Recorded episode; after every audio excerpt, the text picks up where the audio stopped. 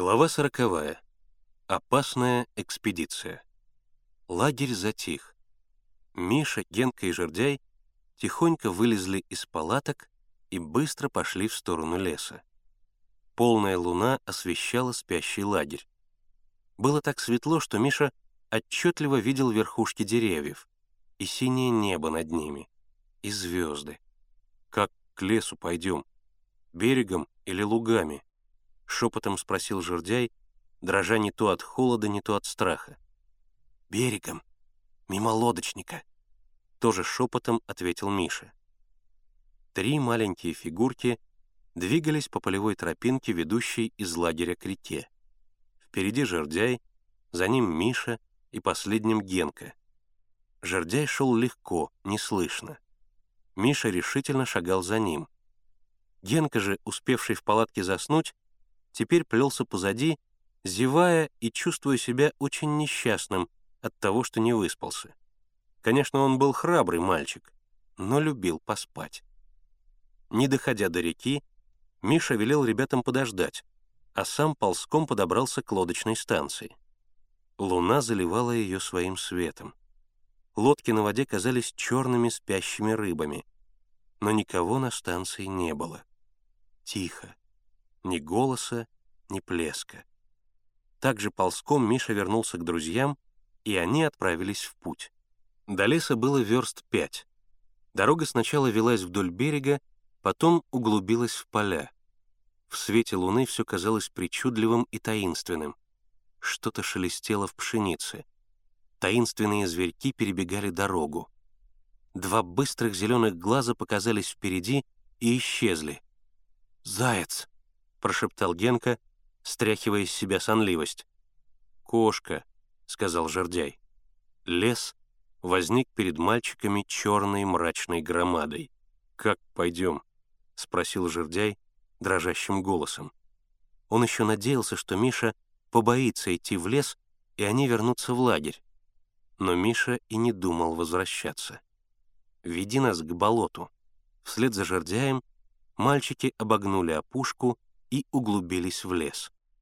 Сразу стало темно. Пересекавшие тропинку бугристые корневища деревьев казались клубками черных уснувших змей. Лес жил ночной потаенной жизнью. Невидимые проносились меж деревьев птицы. Это козадой или летучая мышь. Часто раздавался сухой, отрывистый хруст ветки, как будто кто-то подкрадывался. Но жердяй шел вперед, и мальчики двигались за ним. Если жердяй не останавливается, значит, никакой опасности нет. Шли они долго. Миша совсем потерял направление. Без жердяя, конечно, не выбраться отсюда. И как жердяй здесь ориентируется? Между тем лес становился все реже, деревья ниже и мельче. Мальчики вышли еще на одну опушку. Жердяй остановился и обернулся к Мише. Лицо его казалось мертвенно-бледным. «Сейчас будет болото, а там Галыгинская гать», — дрожащим голосом прошептал Жердяй. «Пойдешь?» — тихо спросил Миша. Жердяй отрицательно качнул головой. «Хорошо. Останешься здесь. Будешь нас ждать. Не побоишься?» Жердяй кивнул головой в знак того, что он согласен остаться здесь и ждать ребят. Покажи, как идти». Жердяй протянул руку вправо и зашептал. «Пойдете краем леса.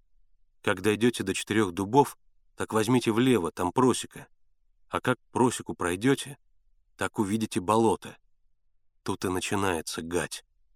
А я тут посижу», — добавил жердяй и присел под березой, привалившись к ней спиной.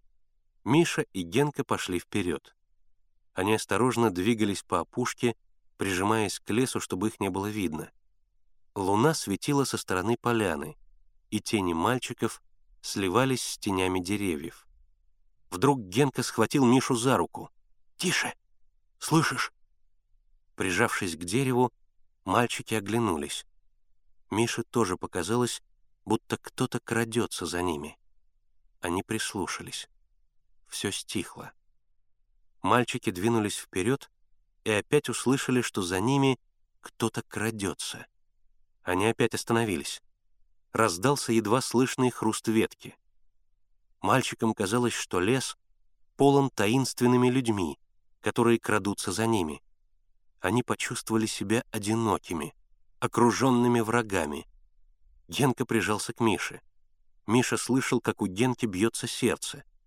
Сам он тоже порядком перепугался, и не будь рядом с ним Генки, перед которым он не мог оказаться трусом, Миша бросился бы бежать со всех ног. Они стояли, затаив дыхание, и прислушивались к лесу.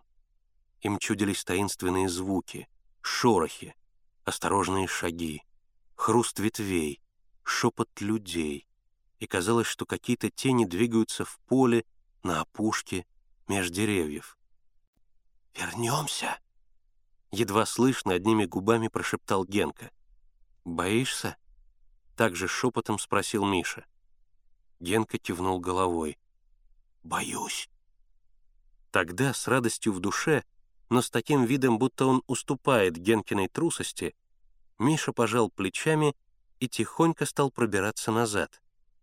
Но не успел он сделать и шага, как увидел за деревом фигуру человека.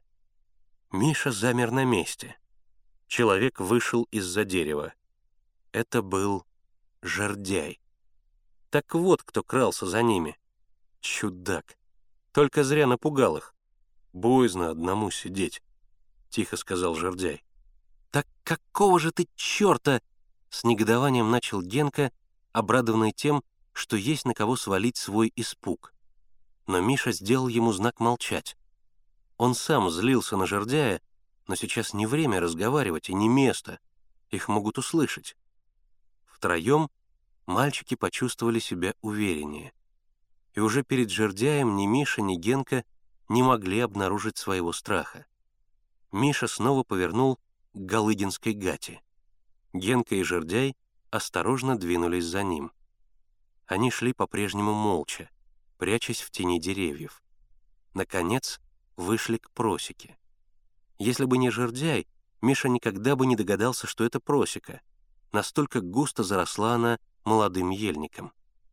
Движением руки Миша приказал жердяю идти впереди и показывать дорогу.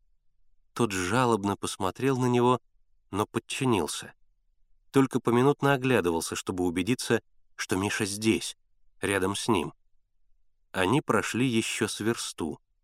Лес перешел в мелколесье. Чувствовались гнилые запахи болота.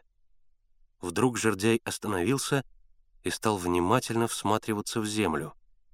Миша и Генка тоже наклонились и увидели рядом с собой глубокую яму, длиной аршинов три и шириной в аршин. Рядом высился холмик свежевыкопанной земли. Мальчики вгляделись. На некотором отдалении виднелась другая яма, потом третья. Жердяй развел руками, показывая, что этих ям раньше не было. Мальчики прошли еще немного. Просека кончилась. Жердяй остановился, протянул вперед дрожащую руку. «Гать!» Луна освещала темное бугристое болото. Местами из него торчали не то бревна, не то поваленные деревья. Белесые испарения поднимались над болотом, образуя таинственные движущиеся фигуры. Изредка перебегали огоньки — зеленые, синие, желтые. И хотя Миша знал, что это болотные огни и больше ничего, а белесые движущиеся фигуры, похожие на мертвецов в саванах, не более как испарения, поднимающиеся с болот, но и ему было жутко. Мальчики стояли безмолвные, окаменевшие перед жуткой картиной ночного болота. Им казалось, что вот сейчас один из этих белесых, движущихся призраков приблизится к ним, и они увидят мертвого графа и страшную бородатую голову у него в руках. Вдруг совсем близко мальчики услышали глухие равномерные удары, как будто кто-то стучал под землей. Жордяй от страха присел и уткнул голову в колени. Миша и Генка тоже присели. Но, как они потом говорили, не от страха, а для того, чтобы их не заметили люди, производившие эти звуки. удары повторялись равномерно через короткие, но точные промежутки времени. Миша прислушался. Когда первый страх прошел, он сообразил, что удары доносятся не из-под земли и не из болота, а откуда-то справа, из леса, и совсем близко. Он сделал мальчикам знак оставаться на месте, а сам, пригибаясь к земле, ползком стал подвигаться в сторону, откуда слышались странные звуки. Но за ним пополз Генка, а за Генкой — жердяй. Они проползли шагов двести. Удары раздавались все ближе и ближе. Теперь было ясно, что где-то копают и отбрасывают землю. Между деревьями мелькнула полоска лунного света. Миша осторожно раздвинул ветки. Перед ним была крошечная полянка, а в середине полянки яма. Два бугра земли высились по ее краям. Возле ямы сидели два человека и курили. Это было совсем близко. Удивительно, что эти люди не услышали приближения мальчиков. Как не меняется лицо человека при лунном свете, Миша сразу узнал парней, которым лодочник передал мешки. Один парень плюнул на окурок, бросил его, поднялся, взял лопату и прыгнул в яму. То же сделал и второй парень. И все это без единого слова. Снова раздались равномерные удары лопат. Миша сделал Генке и Жердяю предупреждающий жест и начал тихо отползать назад. Генка и Жердяй поползли за ним. Через несколько минут три маленькие юркие тени быстро мелькнули по краю просеки, направляясь в обратный путь к лагерю.